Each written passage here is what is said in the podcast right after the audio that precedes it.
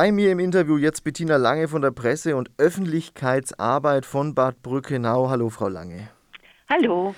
Es ist eine schwere Zeit für uns alle, aber es gibt sie noch, die Bäderländer in der Region Main-Rhön und eben auch Bad Brückenau.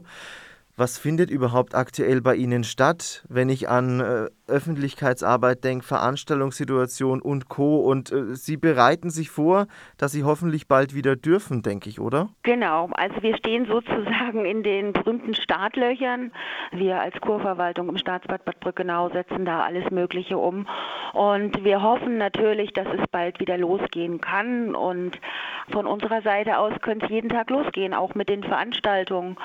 Da wäre dann zum Beispiel das Fest der Tausend Lichter, was immer am ersten Samstag im Monat stattfinden könnte. Das wäre doch ein toller Anlass.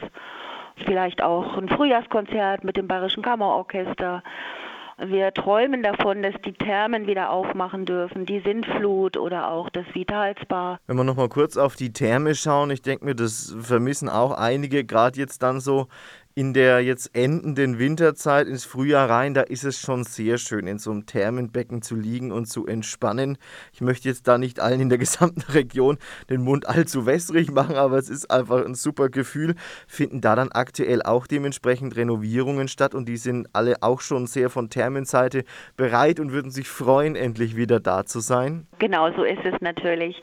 Die haben die Zeit genutzt, die haben also viele Renovierungsarbeiten schon vollzogen und äh, die warten natürlich auch darauf, dass sie wieder aufmachen dürfen. So eine kleine Öffnung mit so einem großen Lichtblick, glaube ich, könnte man sagen, könnte das werden.